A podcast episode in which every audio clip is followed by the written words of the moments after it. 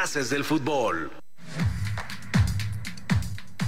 Gracias a todos los que nos siguen a través de las redes sociales AF Deportes. Síganos, regálenos un like, comparta también la transmisión. Recuerde que si se perdió la transmisión puede ver el programa eh, completito en la página de Haces del Fútbol, ahí en nuestra página de Facebook. Vamos a platicar de lo que nos ha dejado la jornada 2 del fútbol mexicano. Un, una jornada en la que de los cuatro grandes no apareció ni uno solo. Las Águilas del la América que estuvieron a punto, ¿no? De sacar el triunfo, pues el Toluca le dijo que no. Por ahí también llama la atención que el Atlas de Guadalajara gana dos goles por uno. Y bueno, vamos viendo cómo se comporta este, este nuevo torneo. Rafa también, pues hablar de lo que Cruz Azul presentó un 3 por 2 frente a Monterrey, que quedó mucha de ver, ¿eh?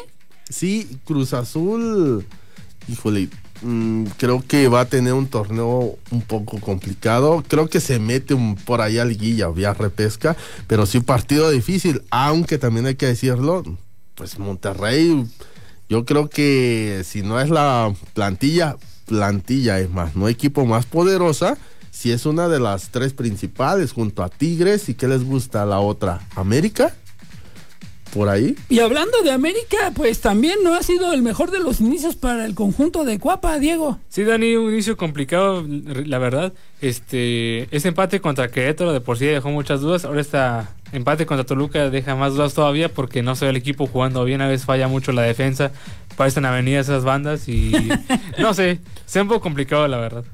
Y donde que el director técnico, eh, en este caso hablando de Nacho Ambriz, director técnico de los Diablos Rojos del Toluca, mencionó que prácticamente dejaron ir la victoria porque estaban eh, arriba y como siempre la justificación del VAR, el señalado VAR, por una situación que se pudo haber eh, decantado, ¿no? Este, a, a favor del conjunto americanista. También quien deja mucho que desear son las Chivas Rayadas del Guadalajara que empataron a cero goles frente al Atlético de San Luis. Unas Chivas que jugaron, eh, fueron dos versiones. En el primer tiempo, un equipo que propone, que busca, que lucha, que tenía... Eh, pues eh, el, acelerador a fondo frente a un Atlético de San Luis que no encontraba la manera y obviamente la, la, presión era lo que le estaba generando. Pareciera que cuando hay la expulsión del jugador de San Luis, las cosas pues tenderían ¿no? a quedar a favor del conjunto de Guadalajara, pero no es así, completamente diferente el equipo eh, rojiblanco. Sí, yo creo que todo lo que le podía salir mal a las Chivas le, le salió mal, excepto que se salvaron, porque incluso con un jugador menos, San Luis hacia el final fue quien más apretó, quien más tuvo la pelota y quien más cerca estuvo de haberse llevado el partido. Lo de Chivas es una cosa pues lamentable porque no es como que dijeras, se le fue expulsado al segundo tiempo, se le fue expulsado en el minuto 30, desde el minuto 15. O sea, de prácticamente tuvieron uno de más todo el partido, jamás lo capitalizaron. Por ahí su estrella, su mejor jugador de las Chivas, Alexis Vega, se lesiona solo solo en una pelota que no llevaba nada y en medio campo nadie está ni siquiera cerca de él. Se lesiona, creo que todavía no hay parte médico hasta el día de mañana. Ya le hicieron. Creo que según ya está, ¿Ya son de 6 ah. a 7 semanas.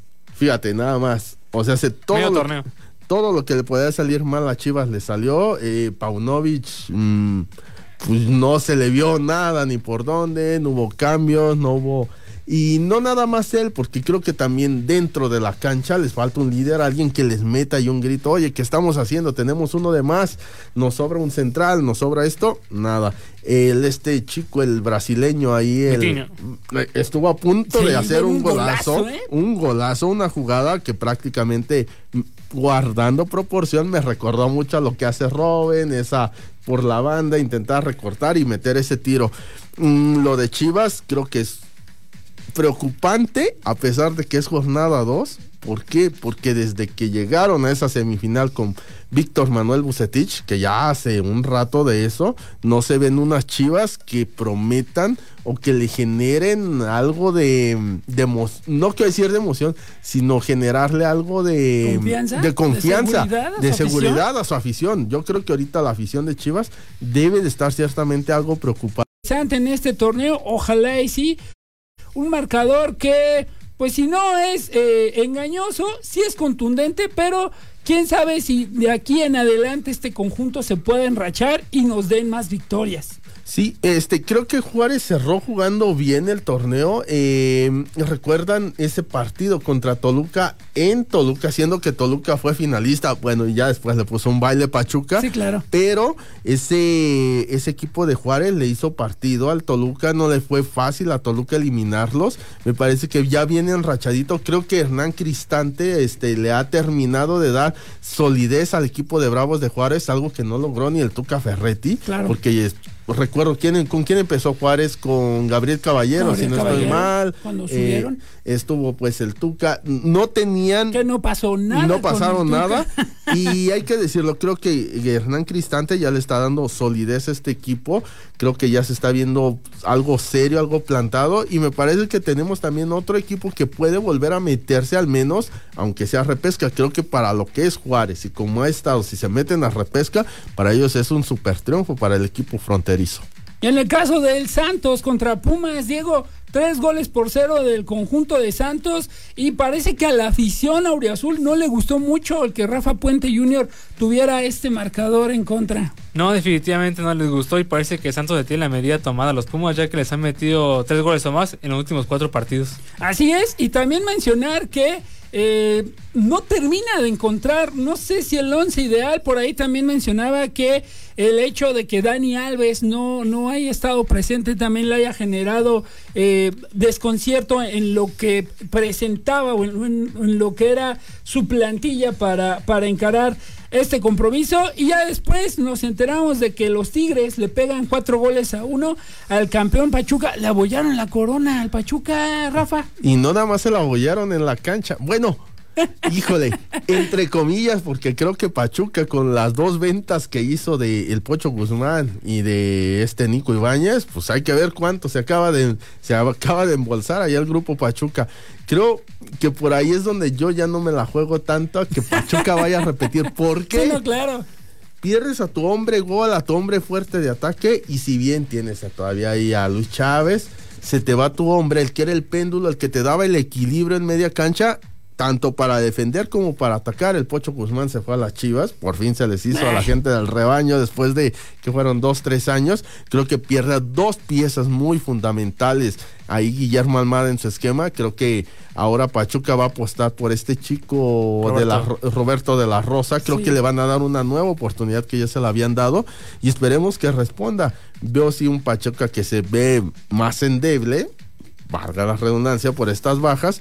Y por el otro lado, un equipo de Tigres que yo creo que pues es lo mínimo que se esperas. Es lo mínimo como que esperas un equipo que afortunadamente ya salió a decir su técnico, no va a ser lo mismo que con Atlas, un Atlas que hay que decirlo, era un equipo muy mezquino, muy mezquino. Y creo que con Tigres está no solamente obligado a ganar, obligado a hacerlo gustando y goleando, porque es una nómina altamente importante. ¿eh? Todavía creo que por ahí creo querían darle espacio, salida pues Tigres al Diente López para seguirse reforzando con alguien más al ataque. Y creo que y si no mal recuerdo también es alguien de Pachuca que estaría sumándose, porque incluso haría una mancuerna extraordinaria con... Eh, ahí hay que decirlo rápido, eh, despedida el Chapito Montes que se va a jugar al Everton de Chile. Al Everton de Chile, no hay que emocionarnos que a la No, se va a jugar al Everton de Chile, por ahí el Chapito. de Esmeralda. Mientras vamos a la pausa y regresamos, no le cambie, está usted escuchando Haces del Fútbol a través de 98.1 V Radio. Haces del Fútbol.